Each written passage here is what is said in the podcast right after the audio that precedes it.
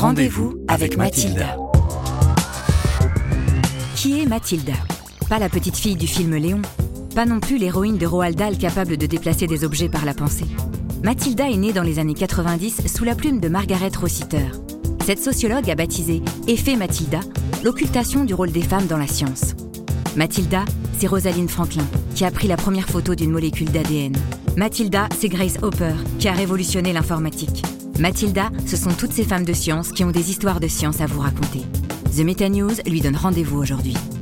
Qui que vous soyez, où que vous soyez, bonjour ou bonsoir si vous avez la chance que la nuit soit déjà tombée. Je m'appelle Laurent de The Meta News et aujourd'hui j'ai rendez-vous et vous avez rendez-vous avec Mathilda. Bonjour Mathilda. Bonjour. Mathilda, vous vous appelez en réalité Marilène Patou-Matisse. Vous êtes préhistorienne et directrice de recherche au CNRS et vous êtes l'auteur d'un livre dont finalement le titre sert de résumé qui s'appelle L'homme préhistorique est aussi une femme. Vous confirmez? Oui, je confirme. on a souvent oublié, euh, voilà, on dit toujours l'homme préhistorique, mais il y a beaucoup de femmes derrière. D'où vient le cliché qui veut que euh, chez les hommes préhistoriques, les hommes justement aillent à la chasse, les femmes restent à la caverne? C'est quelque chose qui est très ancré dans l'inconscient collectif. Mais vous, vous avez analysé les origines de ce cliché. D'où est-ce que ça vient exactement? Alors déjà, il faut faire un peu l'histoire des sciences. Et l'histoire de la discipline qui s'appelle la préhistoire, en fin de compte, ça naît au milieu du 19e siècle. C'est pour ça que c'est très important, il faut se replacer dans le contexte. Ça prend corps, disons, en tant que discipline vraiment en 1860. Et donc là, à cette période-là, évidemment, en plus, ça prend corps en Occident, plus précisément en Angleterre, en France et en Belgique. Vous voyez, donc vraiment dans ce milieu occidental de blancs et la société telle qu'elle est à l'époque, c'est une société patriarcale. Donc en fin de compte, ces premiers préhistoriens, parce qu'il n'y a pas de femmes évidemment préhistoriennes, ces premiers préhistoriens vont calquer les leur structure femmes préhistoriennes, sociale. Les premières femmes, c'est gens vraiment 1800, euh, 1900, pardon, 1950, un où vraiment après. là elles vont commencer vraiment. Il y en a un peu après 14, mais c'est surtout pour des archéologues plus des périodes plus récentes. Et donc là, ces hommes vont absolument calquer, bien sûr, c'est normal, ils sont dans ce milieu-là, leur mode de vie, leur structure sociale à eux sur ces humains préhistoriques. Donc c'est un manque de science qui a fait qu'aujourd'hui, on se retrouve à penser que l'homme des cavernes est un homme. Oui, mais, je crois que c'est aussi, ça a été dans l'imaginaire très tôt. Pourquoi? Parce que dans cette période-là, euh, la, seconde partie du 19e se développe beaucoup les magazines illustrés, euh, les premiers romans préhistoriques. Et là, forcément, ça fascine la préhistoire, les choses anciennes, etc. On met même des dinosaures, vous savez, à cette époque-là, avec les, les, humains. Et donc, ça va rentrer dans le populaire. C'est-à-dire que ça va rentrer dans les maisons. C'est pas seulement dans le monde scientifique, dans le monde des savants. Et c'est ça qui fait que ça a été très longtemps euh, inspiré. Regardez encore la, la guerre du feu.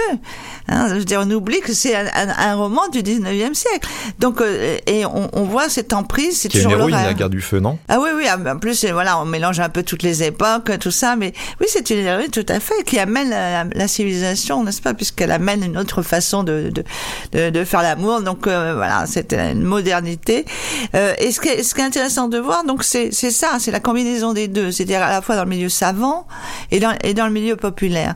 Et ça va avoir beaucoup d'importance, ce que je vous dis, encore actuellement, même quand on parle de préhistoire, je suis toujours obligée de dire attention aux gens, euh, enlever ces clichés. Les, les humains préhistoriques sont pas des, singes qui descendent de leur arbre. Ils ont, ils ont tout inventé, euh, voilà. Je, pense que c'est parce que on est resté dans cet imaginaire, parce que c'est, vrai, c'est, on est très vite dans la fiction, dans, dans des choses magiques quand on dit euh, chasser un mammouth, vous voyez tout de suite, euh, voilà. Donc euh, la part du rêve a aussi malheureusement des fois entraîné des clichés, notamment des, clichés euh, sexistes. Donc on est dans un 19e siècle qui est scientiste, racialiste un peu aussi, où euh, finalement les hommes, vous le dites, créent une discipline. Et finalement, est-ce que la discipline aujourd'hui est toujours à l'image de ce qu'elle a été en fait au, au, au 19e siècle? Ou est-ce que ça a évolué quand même un petit peu? Non, non, ça, ça a quand même énormément évolué. Ça c'est clair que là, on, a, on, a, on peut dire quand même qu'après la Seconde Guerre mondiale, euh, c'est vrai que ça a beaucoup, beaucoup évolué très vite, parce que nous avons à la fois un développement du terrain, c'est-à-dire des, fouilles archéologiques, un peu dans le monde entier, pas seulement donc euh, en Europe, on va découvrir en Afrique, Lucie, etc. La technologie va être aussi euh, performante. C'est-à-dire que plus ça va, plus on précise pour les datations. On ne fait pas que du, carbone 14, heureusement, parce qu'on pourrait pas dater tout ce qui est ancien. Hein. Donc on, a d'autres méthodes. Euh, on peut faire des analyses biogéochimiques sur les ossements, on peut faire de l'ADN ancien. Bref, on a maintenant des moyens d'investigation importants. Donc on a à la fois du matériel, parce qu'il faut rappeler à nos auditeurs que la préhistoire, l'archéologie, c'est peut-être des belles euh, histoires comme ça, mais ça repose sur des vestiges archéologiques. C'est-à-dire que c'est du terrain d'abord, c'est des fouilles archéologiques. On sort du matériel. C'est quoi le matériel? Les restes humains, les restes d'animaux, les, outils taillés. On fait de la géologie, on fait tout un tas de disciplines. La, la préhistoire, c'est vaste. Et donc on analyse après en laboratoire tous ces restes. Et c'est à partir de ça qu'on peut reconstituer. Et plus il y a du progrès évidemment dans des moyens techniques d'investigation, plus on assoit nos hypothèses. Et c'est pour ça que maintenant, il y a quand même des choses de plus en plus sûres.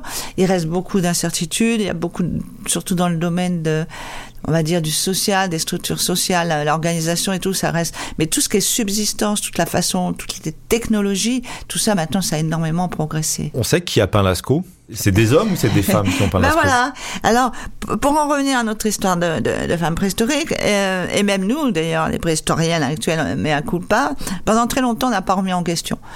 C'est-à-dire qu'on pose, si vous voulez, ça allait de soi quelque part, comme ça, qu'il y avait ces divisions sexuées du travail, que les femmes étaient à la cueillette, que les femmes s'occupaient de, de, des enfants. Et que les hommes, eh ben, ils avaient inventé la maîtrise du feu, ils avaient inventé la taille des outils, ils ont pas lasco, chauvet, etc. Mais à un moment donné, euh, on réfléchit et on dit quelles sont les preuves. Hein? On, est entre scientifiques, on se dit bon quand même. Pourquoi on, dit ça? Et on, on s'aperçoit qu'il n'y a pas du tout de preuves archéologiques qui montrent que par exemple, Lascaux a été peint par des hommes. Il y a zéro preuve. Zéro preuve. Et donc, d'un seul coup, quand vous prenez conscience de ça, il y a zéro preuve. Par exemple, pour la taille d'un outil. On peut, on peut actuellement bien vous expliquer comment on a taillé un biface comment on l'a fait, la pierre brute jusqu'au jusqu'au biface. On peut absolument tout expliquer. Euh, taillé un silex taillé les deux côtés. Euh, donc c'est très important, c'est l'apparition de la symétrie, etc. Et donc on, on, on peut expliquer même si c'est un droitier ou un gaucher. Mais qui est-ce que c'est un homme ou une femme? On ne pas le dire. Et de façon intuitive, de façon de présupposer, préjuger, sexiste pour certains, de fait, c'est forcément les hommes. Et c'est pour ça que vous voyez actuellement, c'est très difficile encore de changer ça, tous les documentaires les films, les documentaires, les ouvrages. On voit toujours, maintenant on bouscule tout ça, mais pendant très longtemps c'était des hommes qui taillaient, ils étaient là, et les femmes faisaient la popote, faisaient la cuisine. Et puis la même chose pour là, on voyait pas, et même moi, mais à culpa, j'ai fait un livre sur Lascaux avec un ami illustrateur. Mais à culpa, mais à culpa, même moi, j'ai mis des hommes qui peignaient Lascaux. Il y a combien de temps de, ça, de cela? Il y a à peu près, alors, je sais plus, maintenant mon livre, il y a 8 ans, 7, 8 ans. C'est pour ça que je ferai plus du tout comme ça maintenant. C'était avant une prise de conscience, en fait? C'était avant une prise de conscience. J'avais déjà travaillé sur la chasse, et pour moi, la chasse, il y avait des femmes qui avaient chassé. Parce que j'avais beaucoup travaillé sur les Néandertaliennes et les Néandertaliens. Et, et donc, euh, j'avais mis, pour les illustrations de chasse, j'avais mis quelques femmes, vous voyez. Et en fin de compte, euh, en réfléchissant, on s'aperçoit que il n'y a pas de preuves.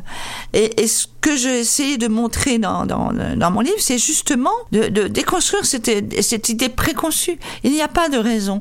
Là, actuellement, il y a des, des collègues préhistoriennes, elles taillent remarquablement les outils. Voilà, ce sont des, des grands tailleurs. Elles font l'exercice oui, que, bien sûr, parce qu'on fait beaucoup. En préhistoire, bien exactement, parce que chez nous aussi, on fait beaucoup d'expérimentation. Euh, on reproduit beaucoup. On fait, voilà, on, on, est aussi dans une question pratique pour bien maîtriser les gestes, pour les retrouver, les gestes des, hommes préhistoriques, enfin des humains préhistoriques, de retrouver les, leurs gestes. Donc, on fait beaucoup d'expérimentation. Et on voit là, il y a beaucoup de femmes qui le font parce que, en fin de compte, on voit pas pourquoi elles pourraient pas le faire. La preuve, euh, donc elles le font. La même chose pour l'art.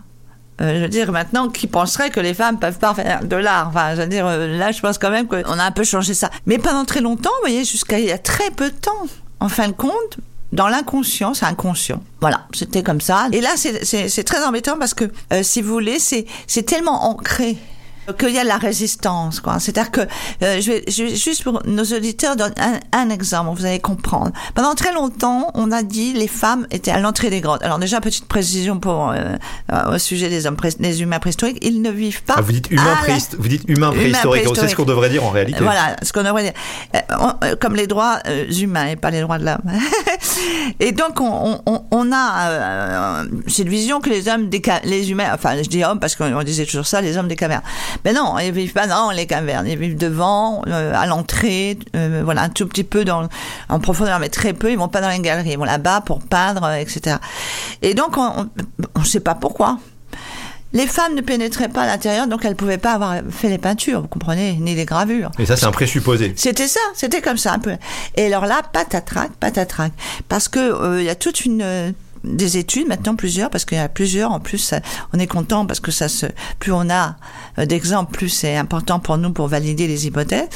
Et donc on a trouvé plein de euh, maintenant des mains vous savez sur les, les, parois il y a des mains négatives ce qu'on appelle un système de pochoir vous mettez votre main puis vous crachotez autour. qu'on retrouve dans, dans, dans on en tous, les, partout. tous les continents tous les pays voilà, on a toutes les époques Bornéo hein, par exemple. Mm. et alors donc on a fait des nouvelles études des indices hein, morphométriques euh, qui mettent en évidence si c'est un homme ou une femme euh, ou un jeune. Et là, on a vu, oh, comme par hasard, il y, avait, il y avait des mains féminines. Et il y a même des endroits où c'est même majoritaire. Donc, euh, à Pêchemer, il y a des mains, par exemple, les gens qui connaissent dans Lot, c'est une région que j'apprécie beaucoup parce que j'ai une maison familiale. Euh, et donc là, on a trouvé dans, dans ce site des mains féminines. Ah, ma zut, elles vont, vont là-bas. Bah oui. Bah oui. Il suffisait de regarder. Il suffisait de regarder. Et surtout, c'est même pas ça. C'est que certains sont tellement, euh, comment dire, dans cet imaginaire, dans ces présupposés, euh, ils sont d'accord. Ils disent ah oui, là, ce sont des mains féminines. Et à côté, il y a un cheval. Ah non, ça, ça a été fait par un homme. Ah bon? Mais comment vous pouvez dire que c'est fait par un homme? Là, vous avez des mains féminines, à côté, vous avez des animaux, parce que les animaux, c'est ce qu'il y a le plus dans les grottes au niveau des peintures. Et là, vous refusez de penser que peut-être celles qui ont mis leurs mains, eh ben, elles ont peut-être fait le cheval. Vous vous rendez compte, c'est très très fort quand même, comme, comme résistance. Et alors, il n'y a pas du tout de raison pour que ça soit pas elle. Je, je reviens sur, le, sur votre livre un instant, qui est un livre qui n'est pas un pamphlet, qui est vraiment un livre de chercheuse. Il y a, plusieurs centaines de, références bibliographiques. C'est très fouillé. Vous êtes une spécialiste du sujet. Et dans votre discours à l'instant, vous dites homme ou femme, le doute doit être permis. Mais est-ce que ça vous rend pas folle quelque part de ne pouvoir qu'instiller le doute et de ne pas pouvoir dire à un moment donné la preuve est là, des femmes l'ont fait? Mais c'est-à-dire que pour l'instant, évidemment, on est frustré parce que ce qu'on me demande à moi, euh, c'est de prouver que ce sont les femmes qui l'ont fait, alors que pendant 150 ans, on n'a pas demandé euh, à mes collègues masculins de prouver que c'était les hommes qui l'avaient fait. C'est sans de ma question. C'est vrai que ça, c'est un petit peu euh, agaçant. Et là, il faut rester calme parce que des fois, ça, ça, ça irrite un peu. Mais euh, passons, ça, c'est pas très grave. Je veux dire, vous savez, toute chose. Moi, je me suis battue pour les noms d'Irtaliens. Bon, voilà, parce que je voulais faire reconnaître que c'était une humanité comme les sapiens, que nous n'étions pas, n'est-ce pas, euh, l'oméga. Euh, donc de, de, nous avons toujours de, de l'évolution. Les noms d'Irtaliens. Voilà, exactement. En plus, donc euh, c'est toujours, il y a toujours de la résistance. Moi, ce que je souhaite, si vous voulez, c'est justement faire prendre conscience par tout ce que je raconte, par de cette construction que c'est une construction, que beaucoup euh, de, choses qui ont été dites ne, ne, reposent pas, en ce qui concerne le, euh, le genre, ne reposent sur rien, pas de fait scientifique rien. Et déjà, si on, commence à prendre conscience de ça, ça va changer. Ça va changer parce que on ne trouve que ce qu'on cherche. Si vous pensez que de toute façon ça n'existe pas, vous n'allez pas chercher, vous n'allez pas améliorer. Et regardez comme les choses bougent, parce que là on a parlé de ces négatives. L'ADN, l'ADN aussi nous a fait avancer. L'ADN maintenant, vous savez, avant, bon, beaucoup des squelettes euh, qu'on retrouve malheureusement sont pas toujours dans un état parfait, surtout si on a des squelettes de 300 000 ans, vous imaginez. Bon, donc des fois il y a les parties importantes comme le bassin euh, qui permet de distinguer hommes et femmes qui, qui est mal conservé voire pas conservé. Et là, on regardait dans une sépulture, par exemple, euh, on regardait ce qu'il y avait à côté, c'est-à-dire ce qu'on appelle le mobilier funéraire. Et là, on a fait, on faisait une association incroyable de dire, voilà, s'il y a beaucoup d'objets, c'est plutôt masculin, s'il y a des, des armes de chasse, c'est masculin, etc. sans savoir et là, on a des surprises parce que forcément, on, on, on fait de l'ADN et l'ADN ne ment pas. L'ADN nucléaire, je parle évidemment, qui peut, il faut avoir les, les, les deux côtés.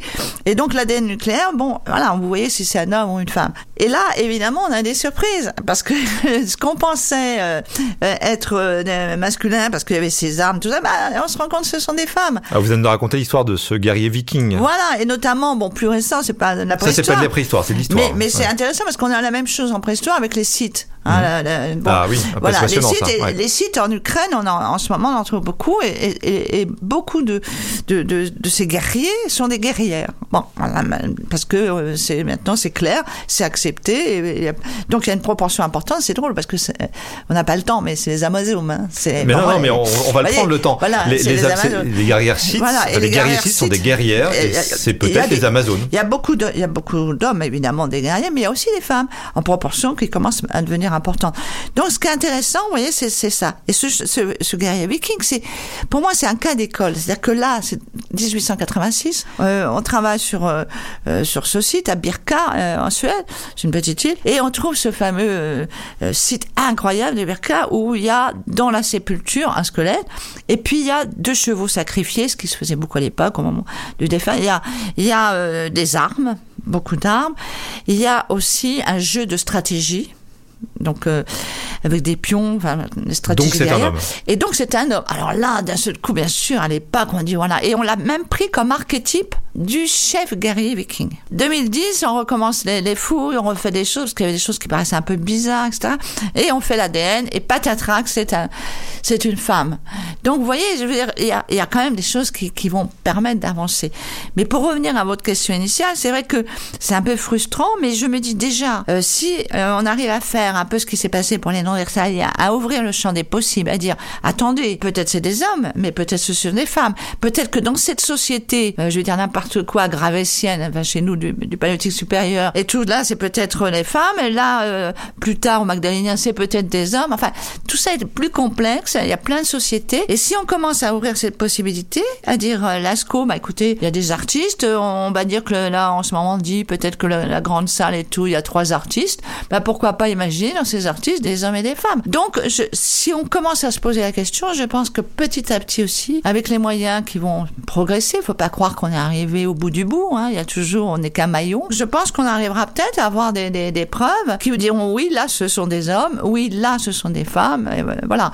Donc, je pense qu'il faut euh, ouvrir le champ des possibles, voilà. De pas s'enfermer. Le paradoxe de tout ce que vous dites, c'est qu'on a l'impression que, alors Néandertal n'est pas la bonne personne à laquelle je voulais faire allusion, mais on a l'impression que Néandertal était moins macho que nous le sommes aujourd'hui, après 150 ans. Alors, Vous parlez du 19e siècle, racialiste, voire raciste, entre autres. Or, dans les sociétés que vous décrivez, même si on n'a pas tous les éléments, on l'entend, se dessine un rôle de la femme qui est beaucoup plus égal que celui qu'on a en tête.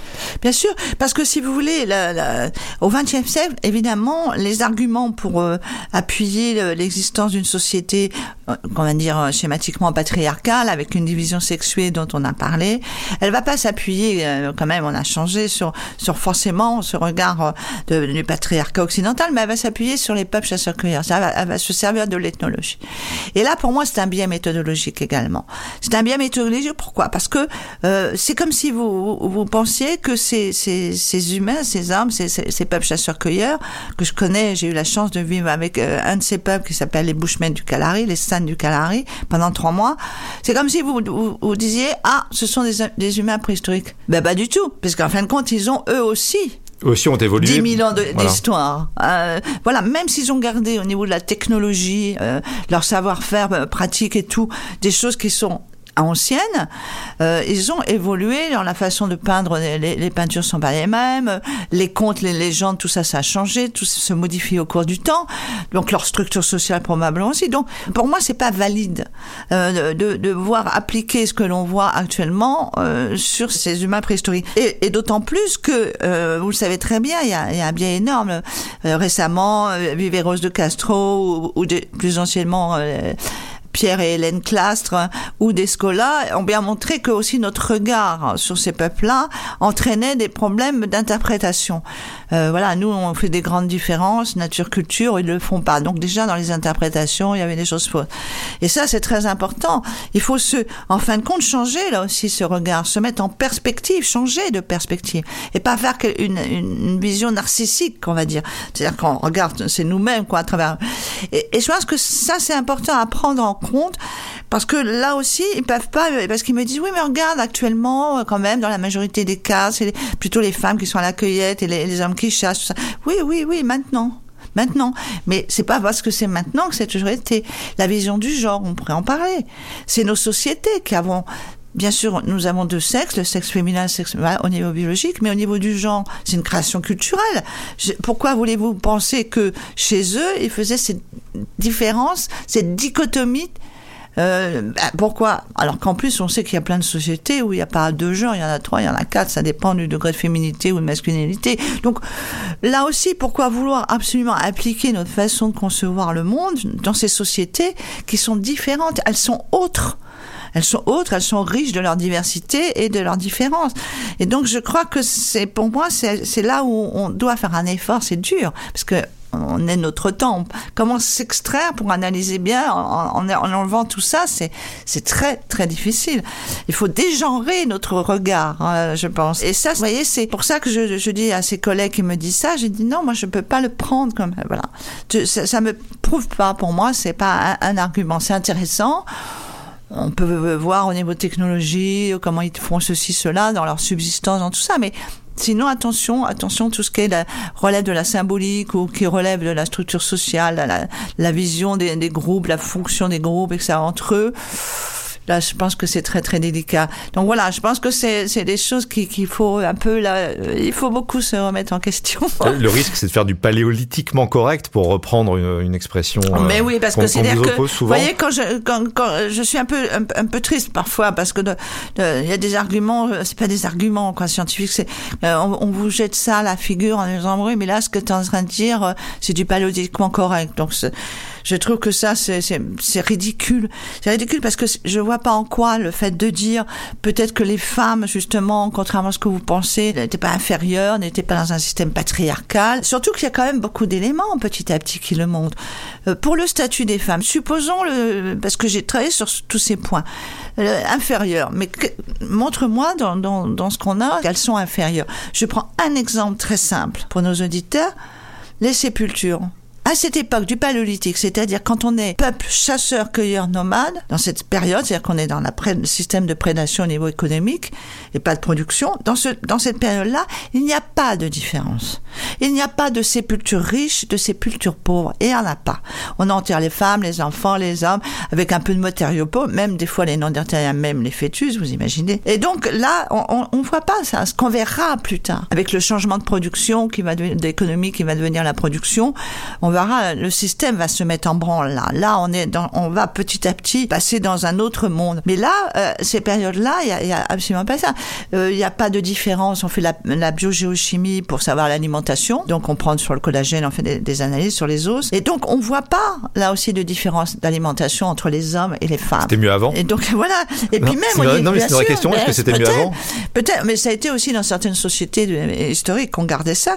Un autre exemple que je pense que les auditeurs connaissent, ce sont les, les dans la peinture, dans les peintures pariétales de cette époque-là. On parlait de Lascaux, de Chauvet et tout ça, mais il y a aussi toutes les petites statuettes, notamment les petites statuettes de femmes, hein, que ces préhistoriens évidemment du 19e siècle ont appelé Vénus. ben voyons. Donc dont on a euh, des centaines et des centaines d'exemplaires aujourd'hui, des petites de figurines, de- effectivement, voilà, de on a différentes. tous en Et- tête. Et, et là, euh, dans l'art pariétal, dans l'art paléolithique, en fin de compte, on a essentiellement des animaux. C'est vraiment leur cosmogonie, c'est l'animal. hein. On réfléchit, totémisme, animisme, enfin bref. Le bison, Ça, c'est voilà. euh, le le- bison, le le mammouth, etc. Tout le ça, c'est voilà. Mais on a quand même des humains et 90%, 80 pour euh, pour l'art pariétal et 90% pour le mobilier, c'est-à-dire les petites statuettes. Ce sont des figurines, c'est féminin. On est dans du féminin. Des figurines, des silhouettes, des vulves, etc. On est vraiment dans du féminin. Donc pourquoi voulez-vous, alors que le- la symbolique tout tourne autour de- du féminin, comme on dit aujourd'hui, De la femme, euh, de la femme, en quoi ça montrerait un statut Les Vénus, alors comme ça a été étudié pendant très longtemps, maintenant on a de grandes spécialistes euh, préhistoriennes qui s'occupent de l'art, mais avant c'était essentiellement des hommes. Donc on a eu tout un tas de choses, la fécondité, tout ça, mais toujours fait par les hommes, pour les hommes. Eh ben non, là on peut très bien imaginer que certaines de ces Vénus, notamment il y en a des petites perforées comme des amulettes, des gris-gris euh, qu'on pouvait se mettre en collier, on voit qu'elles ont été portées. Pourquoi pas imaginer que c'était fait par des femmes pour des femmes, notamment au moment de l'accouchement? Parce que là il faut justement s'extraire de notre société pour se plonger dans la leur. À l'époque, si vous voulez, le, le groupe, le, le, clan, on est entre 30 et 50, donc des petits groupes très dispersés les uns les autres. Et évidemment que l'enfant est au centre, parce que c'est lui qui va permettre que le clan survive, que la tribu, etc. Donc la transmission pour le futur, c'est l'enfant. Donc la naissance, c'est très important. Et qu'est-ce qu'il voit à cette époque? Qu'est-ce qui eh ben, c'est que l'enfant il sort du ventre de la mère. La participation des hommes est même discutée.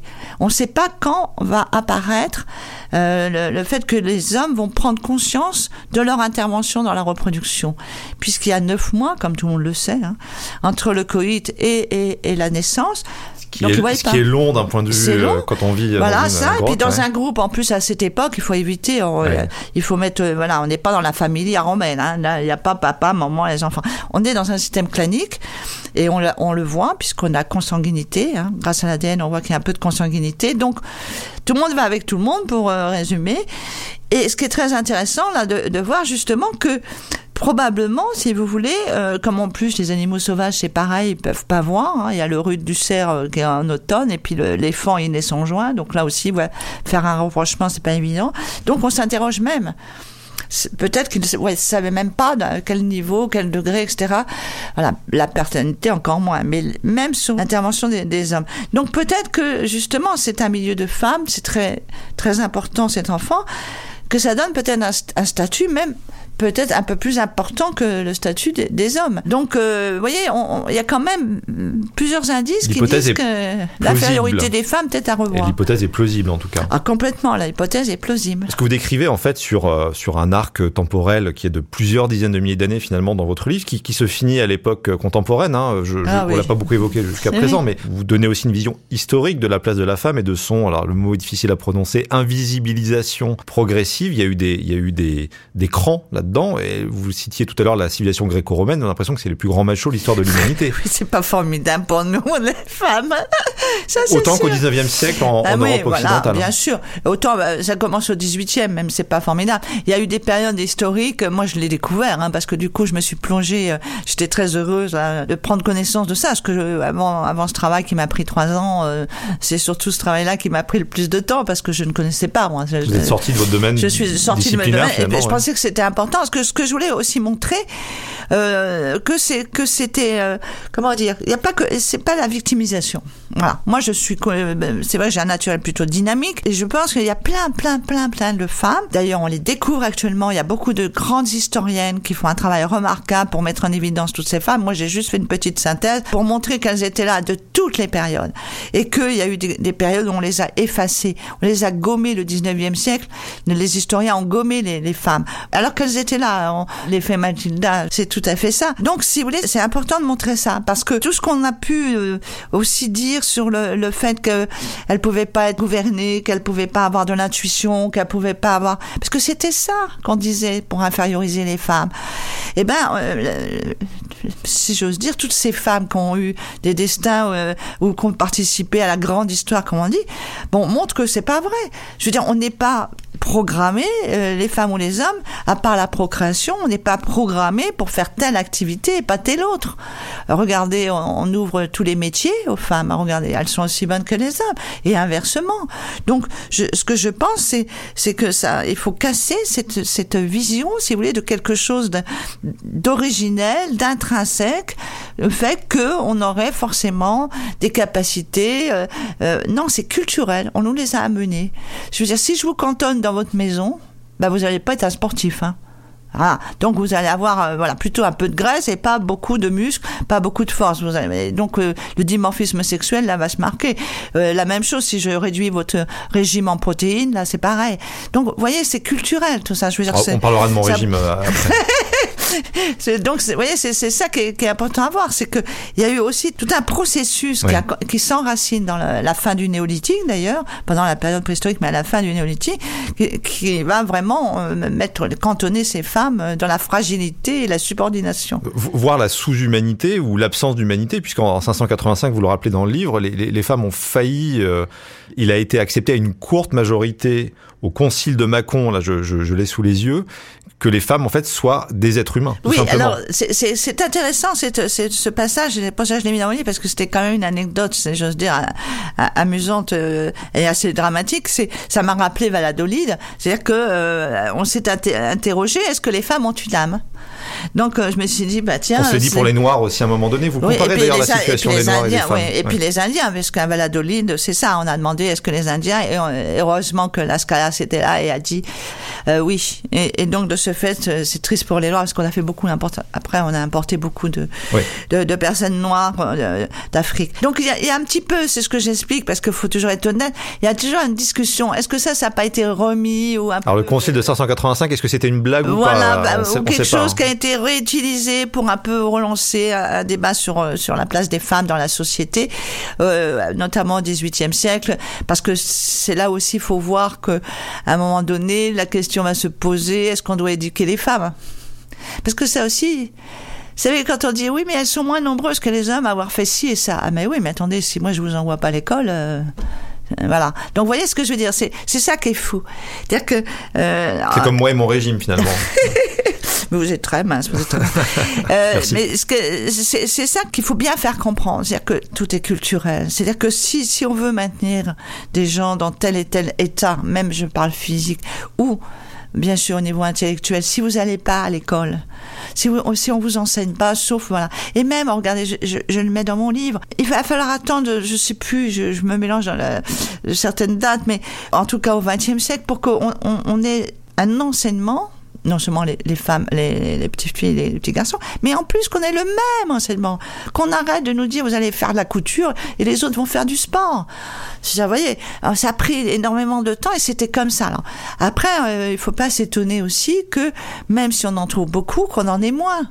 Ça c'est clair. Il y a moins de femmes. Euh, ça c'est, je veux dire, c'est l'évidence même parce que tout était réservé, si j'ose dire, euh, tout ce qui était justement les, les, études et tout réservé aux hommes, euh, tout ce qui était physique réservé aux hommes. Donc, euh, bon, sauf qu'il y avait beaucoup de travail très dur pour les femmes dans les champs et tout ça. Mais vous voyez ce que je veux dire, c'est qu'en fin de compte, tout ça, c'est, ça a été un peu construit, alors peut-être des fois même d'une façon inconsciente ou consciente. Mais, mais ça, a été, ça a été très difficile. Il peut y avoir des mythes positifs, vous en racontez certains dans le livre d'ailleurs, de, de, des Amazones tout à l'heure, les guerriers, guerrières majoritairement guerrières, si je comprends bien, guerrières scythes. Il y a quand même dans l'histoire de l'humanité, on l'a peut-être oublié aujourd'hui, c'est peut-être ça dont il faut se rappeler à, à l'avenir, des exemples de femmes, de communautés féminines forte Moi, je pense qu'il y a eu, je vais vous dire, je crois beaucoup à la diversité euh, des sociétés. Déjà, faut enlever aussi notre regard parce que là, on parle beaucoup, en fin de compte, toujours de l'Occident, de l'Europe et tout.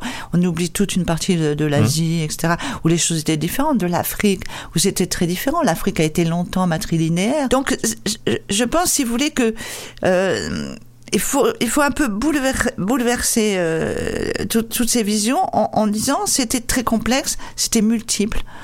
Euh, c'était des situations différentes, des situations où je pense que valait mieux pas être une femme dans ces sociétés-là. Euh, par contre, c'était peut-être plus dans, dans, dans, un autre type de société, etc. C'est-à-dire qu'il faut pas essentialiser, il faut pas généraliser. C'est-à-dire qu'en fin de compte, euh, c'est quand même là aussi quelque chose qu'on a tendance à faire.